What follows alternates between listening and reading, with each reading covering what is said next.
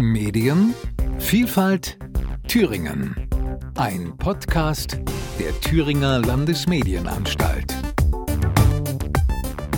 Herzlich willkommen zur vierten Folge unserer neuen Podcast-Reihe, die die TLM anlässlich des 30. Geburtstags jetzt auflegt.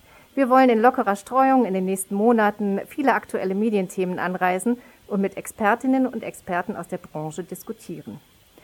Heute habe ich die große Freude, mit Frau Prof. Dr. Carola Wille, der Intendantin des Mitteldeutschen Rundfunks, über den Wertbeitrag und die Rolle des öffentlichen rechtlichen Rundfunks im dualen System zu sprechen. Mein Name ist Kirsten Kramer. Für die wenigen, die Frau Prof. Wille noch nicht kennen, darf ich sie Ihnen kurz vorstellen. Sie hat hier in Thüringen studiert, in Jena, und zwar Juristerei und hat sich dort auch zum Dr. Jur promoviert. Dann hat sie schon Anfang der 90er Jahre beim Mitteldeutschen Rundfunk angefangen, war dort erst Referentin in der juristischen Direktion, wurde juristische Direktorin und quasi folgerichtig am Ende, am 1. November 2011 auch Intendantin. Seitdem ist sie das und ist sehr aktiv, hat den Filmbereich vorangebracht, war Vorsitzende der RAD von 2016 bis 2017 und ist seit 2019 Vorsitzende des Deutschen Nationalkomitees des Internationalen Presseinstituts. Und bestimmt noch vieles mehr, aber wenn ich das alles aufzähle, ist unsere Zeit vorbei. Herzlich willkommen, Frau Professor Wille. Hallo, schönen guten Tag. Ich habe gerade in Ihrer kleinen Beschreibung erzählt, dass Sie in Thüringen studiert haben. Was verbindet Sie denn eigentlich heute noch persönlich mit diesem schönen Freistaat? Sie haben es ja schon gesagt, schönen Freistaat. Also ich habe ja fast zehn Jahre da gelebt in Thüringen ähm, und deswegen ist Thüringen für mich nicht nur ein Land in einer Dreiländeranstalt des Mitteldeutschen Rundfunks, sondern ich habe sehr, sehr gern dort gelebt. Ähm, und es ist ein wunderbares Land mit wunderschönen landschaftlichen Erlebnissen und ich habe mich sehr wohl gefühlt, vor allen Dingen auch viel Kultur, viel Historie und ganz viel ein Land, das für Wissenschaft steht. Ja, und heute ja, steht Thüringen für mich auch für den Kika. Also insofern wunderbare Erinnerungen und ich mag sehr Thüringen. Und Sie kommen ja auch öfters mal vorbei in Thüringen. Das ähm, verbindet uns dann auch wieder. Mhm, wir genau. haben noch mehr. Alles Medienanstalt mit. Ja, das stimmt. Wir haben ja noch mehr Gemeinsames. Wir veranstalten zusammen die Medientage Mitteldeutschland die allerdings immer in Leipzig stattfinden, weil das ja doch irgendwie auch so ein bisschen das Zentrum Mitteldeutschlands zu sein scheint. Und ähm, da haben Sie jetzt dieses Jahr am 1. und 2. Juni, als wir diesen hybriden Kongress dieses Jahr veranstaltet haben, darüber diskutiert, wie der öffentlich-rechtliche Rundfunk moderner werden kann. Ähm, es soll ja einen neuen Entwurf für einen Medienstaatsvertrag geben, in dem es verschiedene Punkte gibt, die den öffentlich-rechtlichen Rundfunk ja doch sehr stark betreffen werden. Also zum einen die Frage der konkret beauftragten Sender soll doch nochmal diskutiert werden. Es soll ähm, fokussiert werden, dass es eine bessere Unterscheidbarkeit zwischen privaten Angeboten und öffentlichen gibt. Und dann gibt es diese Idee der gemeinsamen Plattformstrategie. Das sind ja nun drei dicke Brocken. Wie ist denn Ihre Position dazu? Hm. Also Erstmal fand ich, dass die Medientage zum Mitteldeutschland zum richtigen Zeitpunkt stattgefunden haben, weil das große Zukunftsthemen sind, die derzeit auch diskutiert werden und sehr intensiv. Ich persönlich begrüße ausdrücklich diese Debatte, was ist ein zeitgemäßer Auftrag für den öffentlich-rechtlichen Rundfunk, wie muss er sich weiterentwickeln können, weil wir ja alle erleben, wie dynamisch die Medienentwicklung ist und wie rasant auch das Mediennutzungsverhalten sich weiter verändert. Und unser Auftrag, unser, wenn Sie so wollen, Verfassungsauftrag, Meinungsvielfalt zu sichern und einen offenen Meinungs- und Willensbildungsprozess in der Gesellschaft zu ermöglichen, das muss eben unter diesen Rahmenbedingungen auch möglich sein. Deswegen finde ich diese Debatte, ob wir nicht flexibler unseren Auftrag selbst gestalten können, die richtige Debatte. Ähm, ich glaube, die Zeit, wo der Gesetzgeber antizipieren konnte, welche linearen Angebote im Einzelnen und ganz konkret sind geeignet, den Auftrag zu erfüllen, dass diese Zeit vorbei ist. Ich denke, dass es gut wäre, dass tatsächlich mit dieser Dynamik Schritt gehalten werden kann und die Rundfunkanstalten selbst entscheiden, ob sie diese Angebote linear ausstrahlen für bestimmte Zielgruppen in der Gesellschaft oder ob es ähm, Online-Angebote sind für die Netzwelt. Insofern ist diese Flexibilisierungsdebatte, finde ich, eine richtige Debatte und ich bin sehr gespannt, wie es in der wie die politischen Entscheidungen am Ende des Weges aussehen. Die ARD insgesamt und auch das ZDF sind ja sehr konstruktiv dort mit unterwegs. Und dazu gehört auch, und das ist der, glaube ich, der Kern dieser Diskussion um die Unterscheidbarkeit, die Frage, was muss öffentlich-rechtlicher Rundfunk leisten heute und in der Zukunft und wie ähm, muss er inhaltlich aussehen. Es geht um, letztlich um unseren Markenkern und ähm, um die Frage, was macht uns eigentlich unverwechselbar? Ich würde gar nicht so sehr von Unterscheidbarkeit sprechen zu den privaten Veranstaltern. Ich weiß gar nicht, ob der Unterscheidbarkeitsbegriff richtig ist. Wenn Sie den aber verwenden, dann ist heute schon ganz klar, dass der öffentlich-rechtliche Rundfunk in seinen Angeboten doch in weiten Teilen dann doch unterscheidet von den Angeboten der privaten Veranstalter. Wir machen ja regelmäßig Programmanalysen, ähm, wie das Programmangebot beispielsweise im Informationsbereich aussieht von dem ersten ZDF, RTL und Sat 1. Und es gibt schon deutliche Unterschiede, unverändert seit Jahren, wenn Sie so wollen, seit Jahrzehnten. Unser Schwerpunkt ist eben bei der politischen Berichterstattung ähm, während wir bei RTL und Sat1 in der Vergangenheit jedenfalls immer mehr dort festgestellt haben, Human Touch Themen standen dort ähm, im Mittelpunkt und wenn Sie genauer hinschauen, dann berichten das erste und ZDF natürlich auch deutlich mehr über Ostdeutschland. Äh, wir sind mehr in der internationalen Politikberichterstattung unterwegs. Das ist eine Domäne des öffentlich-rechtlichen Rundfunks. Also es gibt deutliche Unterschiede, die auch durch Programmanalysen ähm, immer wieder belegt werden. Ich habe, äh, ich freue mich, wenn private Veranstalter auch über ihren Public Value Beitrag für die Gesellschaft nachdenken. Ich sage, heute in dieser Zeit können wir nicht genug Public Value Inhalte von allen Rundfunkanstalten brauchen. Insofern, wenn diese Debatte geführt wird, ich glaube, es ist gut, immer wieder zu reflektieren, was macht uns unverwechselbar und wofür stehen wir als öffentlich-rechtlicher Rundfunk. Und was den dritten Punkt, den Sie auch genannt haben, mit der gemeinsamen Plattformstrategie von ARD und ZDF anbelangt, ich glaube, wir haben ein sehr starkes Zeichen in diese Richtung gesetzt, ARD und ZDF, dass sie eine technologische Partnerschaft begründen in der Mediathekenwelt. Das heißt, eine gemeinsame technologische Infrastruktur äh, entwickeln, sodass sich dann die Nutzerinnen und Nutzer in einem gemeinsamen Kosmos, Inhaltekosmos bewegen können wo nicht mehr die Strukturen entscheidend sind, sondern die Inhalte mit gemeinsamen Empfehlungssystemen, gemeinsamen Suchsystemen, einem gemeinsamen Player, gemeinsamen Login. Ich glaube, das ist ein entscheidender Schritt für diese hm, Plattformstrategie, die von ARD und ZDF gemeinsam auch gefordert wurde. Und ich glaube, da haben wir jetzt auch das klare Zeichen in die Richtung gesetzt. Darf ich nochmal zurückkommen auf diesen ersten Punkt der Flexibilisierung, den Sie ja auch als sehr wichtig ansehen und in dieser Zeit starker Digitalisierung und den vielen Erfahrungen, die wir die letzten Monate gemacht haben mit Online, Offline, sonstigen Angeboten. Was bedeutet das denn für den MDR, wenn Sie flexibler werden wollen? Haben Sie da schon Vorstellungen, was für Schwerpunkte da eventuell in dieser Debatte ähm, die Mitteldeutsche Anstalt setzen kann? Also die Debatte wird ja gerade geführt für die bundesweiten Angebote. Also für das erste deutsche Fernsehen, das zweite und die Spartenkanäle. Äh, für die dritten Programme haben wir ja gerade einen neuen MDR-Staatsvertrag bekommen. Da ist noch nichts von Flexibilisierung in diese Richtung angedacht worden. Ähm, was heißt das konkret? Also nehmen wir es mal für den Mitteldeutschen Rundfunk, der ist Federführer für den Kinderkanal. Äh, der Kinderkanal ist ähm, ganz klassisch klar, auch linear heute bei den Kindern unterwegs, am besten mit den Familien, wo man gemeinsam ja auch schaut. Und ähm, ja, wenn die Möglichkeit bestünde, das zu flexibilisieren, könnte es am Ende, wenn wir einschätzen, dass das Mediennutzungsverhalten sich so ähm, dynamisch verändert hat, dass das Online Verhalten das Entscheidende geworden ist, könnte man sogar überlegen, es umzuswitchen und ausschließlich als ein Online-Angebot auszustrahlen. Also diese Freiheit und diese Verantwortung hätte man dann, und das gehört zusammen, sind zwei Seiten einer Medaille. Man muss natürlich genau schauen, wie sieht das Mediennutzungsverhalten in dieser Zielgruppe aus und ist dieser Weg der richtige und wann, wenn ja, zu welchem Zeitpunkt. Ja, das stimmt. Da wird man sicherlich nach Zielgruppen stark differenzieren müssen. Je, je jugendlicher, desto online, würde ich mal so aus eigener Anschauung behaupten.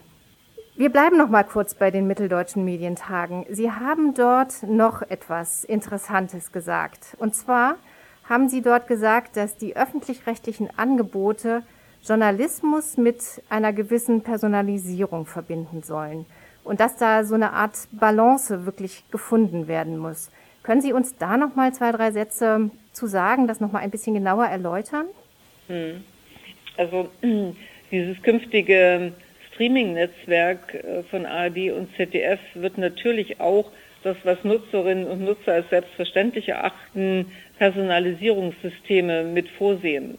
Es ist äh, selbstverständlich in dieser Streaming-Welt, dass Nutzer entsprechend ihren Bedürfnissen, ihren Interessen, das, was sie äh, interessiert, dass sie personalisiert auch die Inhalte von uns vermittelt bekommen. Ich, ich bin aber überzeugt, dass wir als öffentlich-rechtlicher Rundfunk nicht einfach in den Modus der großen Streaming-Anbieter dieser Welt einsteigen können, sondern dass, wenn wir personalisieren, dass unser Vielfaltsauftrag in gleicher Weise Berücksichtigung finden muss. Deswegen wir brauchen eine Balance zwischen dem, das, was wir sozusagen viel, an Vielfalt offen halten, dass wir nicht nur die Einzelinteressen bedienen, Balance zwischen kuratierten Inhalten, die immer wieder die unterschiedlichsten Perspektiven, Sichtweisen anderer Angebotswelten offen halten, sichtbar machen und ähm, das in diese Balance zu halten, zwischen einerseits eben die Vielfalt zu vermitteln, anzubieten und trotzdem zugleich auch personalisierte Angebote ähm, den Nutzerinnen und Nutzern zur Verfügung zu stellen, das ist die hohe Kunst und das ist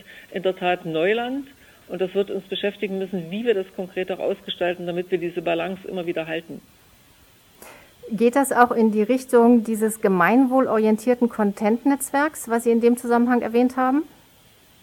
Also die, die Grundidee eines gemeinwohlorientierten Inhalte-Netzwerkes ähm, in der Tat gehört dann auch dazu, dass man eben, wie heißt es, nicht einfach in den Netflix-Modus umschaltet, sondern dass es eine Vielfaltswelt gibt in diesem Netzwerk, die Vielfalt ermöglicht, die Vielfalt sicherstellt, die Vielfalt zugänglich macht und die Vielfalt auf, äh, auch auffindbar macht für den Einzelnen, ähm, der in diesem Netzwerk unterwegs ist. Und genau darum geht es eben auch in dieser Idee, wenn es gemeinwohlorientiert, das heißt im Interesse ähm, demokratischer, auch kultureller Bedürfnisse der Gesellschaft, wenn es ein solches Netzwerk äh, gibt, was so ausgerichtet ist. Wenn nun alle diese Aufgaben zu Ihrem Auftrag, der sich weiterentwickelt, gehören und auf der anderen Seite ja leider im Moment die geplante und wohl auch notwendige Beitragserhöhung des Rundfunkbeitrags noch nicht so richtig absehbar ist oder gestoppt ist kurz vorm Ziel und das jetzt alles nochmal neu verhandelt werden muss, glauben Sie, dass das Indexmodell vielleicht doch nochmal eine Chance bekommt, damit ähm, Sie da eine gewisse Planungssicherheit bekommen? Also diese Frage würde ich dann gerne an die Länder weiterreichen. Die Länder haben ja weise entschieden, dass sie zunächst erstmal die Auftragsdiskussion führen, diese Ausgestaltung ähm, des zeitgemäßen Auftrages an den Anfang stellen für den öffentlich-rechtlichen Rundfunk und danach diese Finanzierungsfragen äh, miteinander klären wollen. Und das nach der Entscheidung des Bundesverfassungsgerichts. Und wir haben es ja, haben es ja gerade gesagt, im Moment ist noch nicht erkennbar, wann die Entscheidung fällt. Aber das Bundesverfassungsgericht selbst hatte sich ja vor Jahren schon dazu geäußert, ähm, dass sie aus verfassungsrechtlicher Sicht jedenfalls Indexierung für möglich erachten, wobei es eben Vor- und Nachteile gibt. Und das K-Verfahren, das heutige, was wir haben, ist ja auch ein sehr indexgestütztes Verfahren bereits, also jetzt als indexgestütztes Verfahren ausgerichtet worden. Also ich bin mal sehr gespannt, welche Antwort die Länder an der Stelle dann zum Schluss finden. Ja, ich glaube, da können wir uns unterhaken und da sind wir gemeinsam gespannt, denn auch wir Landesmedienanstalten sind ja darauf angewiesen, dass wir aus dem Rundfunkbeitrag eine auskömmliche Finanzierung haben. Einige derer, die diesen Rundfunkbeitrag ja nicht wollten im Land auf und ab, die behaupten ja, dass der öffentlich-rechtliche Rundfunk gar nicht mehr so richtig akzeptiert wäre in der Gesellschaft und so eine Art Glaubwürdigkeitsdefizit hat. Was tun Sie dagegen? Gegen mit, diese Ansicht? Mit Fakten antworten. Also Fakten helfen äh, schon weiter. Zwar nicht immer, wie wir in den heutigen Debatten auch feststellen müssen, aber wir haben ja Untersuchungen, Langzeituntersuchungen, Untersuchungen in den Häusern. Und ich finde, es ist immer interessant, wenn man Untersuchungen Dritter heranziehen kann. Wir haben ja jetzt gerade bei den Medientagen Mitteldeutschland die ähm, Mainzer Langzeitstudie zum Medienvertrauen für das Jahr 2020 vorgestellt bekommen. Und es gibt äh, für mich dort eine ganze Reihe von interessanten Erkenntnissen, die letztlich dann auch den öffentlich-rechtlichen Rundfunk betreffen. Also wichtig war, dass es tatsächlich in dieser Corona-Zeit, das ist ja stark auch äh, bezogen worden auf diese Zeit jetzt, äh, dass den Medien insgesamt es gelungen ist, als Orientierungspunkt zu dienen und die Menschen dann in dieser Phase auch mit Informationen zu versorgen. Und was wir gelernt haben, was, was auch diese Mainzer Studie für die letzten Jahre äh, gezeigt hatte, dass die Zustimmung zu Verschwörungserzählungen und Medienzynismus gewachsen war, dass das zurückgegangen ist. Also dass in dieser Zeit eben diese, die Menschen, die sagen, äh, das sind alles Verschwörungsgeschichten, was uns hier medial vermittelt wird und das ist gesteuert und gelenkt, die Zahl ist zurückgegangen und deutlich. Und was ähm, das erfreulich einerseits und was uns andererseits natürlich besonders freut, die Frage, wer genießt das größte Vertrauen ähm, bei den Menschen, wenn es um die Frage geht, wie vertrauenswürdig sind Medien, dann genießt das größte Vertrauen mit nach den Studienergebnissen mit 70 Prozent, das heißt also mit einer deutlichen Mehrheit der öffentlich-rechtliche Rundfunk in der Gesellschaft. Die Zahlen sagen also deutlich anderes und es ist keine Akzeptanzkrise. Und was letzter Punkt, der interessant war in dieser Untersuchung, dass eben diese Nachrichten aus den rein internetbasierten Quellen, dass denen deutlich weniger Vertrauen in der deutschen Bevölkerung entgegengebracht wird. Auch eine interessante äh, Erkenntnis aus dieser aktuellen Studie. Ja, auf jeden Fall. Ähm, ich möchte gerne nochmal auf Thüringen zurückkommen. Sie haben ja vorhin selbst schon kurz erwähnt, dass es hier einen neuen MDR-Staatsvertrag gibt für die drei Sendeländer des Mitteldeutschen Rundfunks, Sachsen, Sachsen-Anhalt und Thüringen. Und hier in Thüringen ist die Politik so mittelmäßig begeistert, zum Beispiel von der Ressourcenverteilung dieser drei Länderanstalt. Und man hat versucht, mit dem MDR-Staatsvertrag das eine oder andere hier nochmal ein bisschen zu justieren und diese kritische Haltung der Landespolitik auch ein bisschen in, den, in die Novelle hineinzugießen. Glauben Sie, dass jetzt alle zufrieden sind? Können Sie mit den Dingen, wie sie jetzt geregelt sind, ähm, auch für Thüringen das Beste aller Landesprogramme sein? Klar, ist ja unser, ist ja unser Anspruch. Also ich fange mal vorne an. Ich glaube, es war eine richtig kluge Weichenstellung, vor 30 Jahren eine Dreiländeranstalt zu schaffen. Und dass man, dass eine wesentliche Frage die Ressourcenverteilung ist, das hat der Gesetzgeber dann auch dementsprechend übernommen. Er hat allerdings damals die Weiche gestellt, dass zwei Zentralbereiche, die es gibt, in Halle und Leipzig angesiedelt sind. Ähm, unter wirtschaftlichen Gesichtspunkten, unter Effizienzgesichtspunkten macht das durchaus Sinn.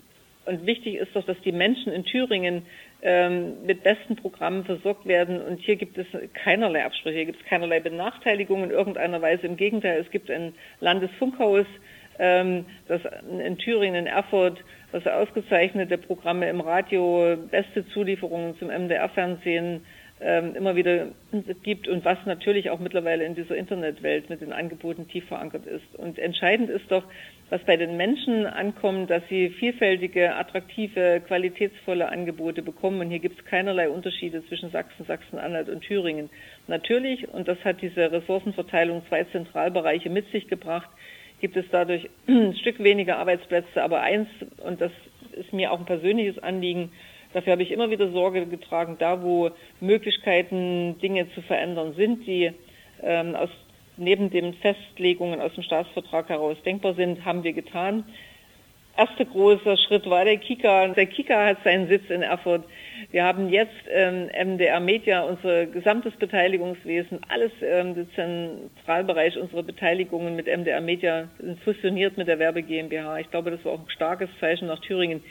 Und IDA Unsere neue Beteiligungsgesellschaft mit ZDF ist jetzt mittlerweile auch in Thüringen angekommen. KidsCon war die erste Veranstaltung mit großem Zuspruch. Ähm, Thüringen ist für uns ein Land, wo die digitale Zukunft der Kinder diskutiert, entwickelt, ausprobiert wird, also der Kinderangebote.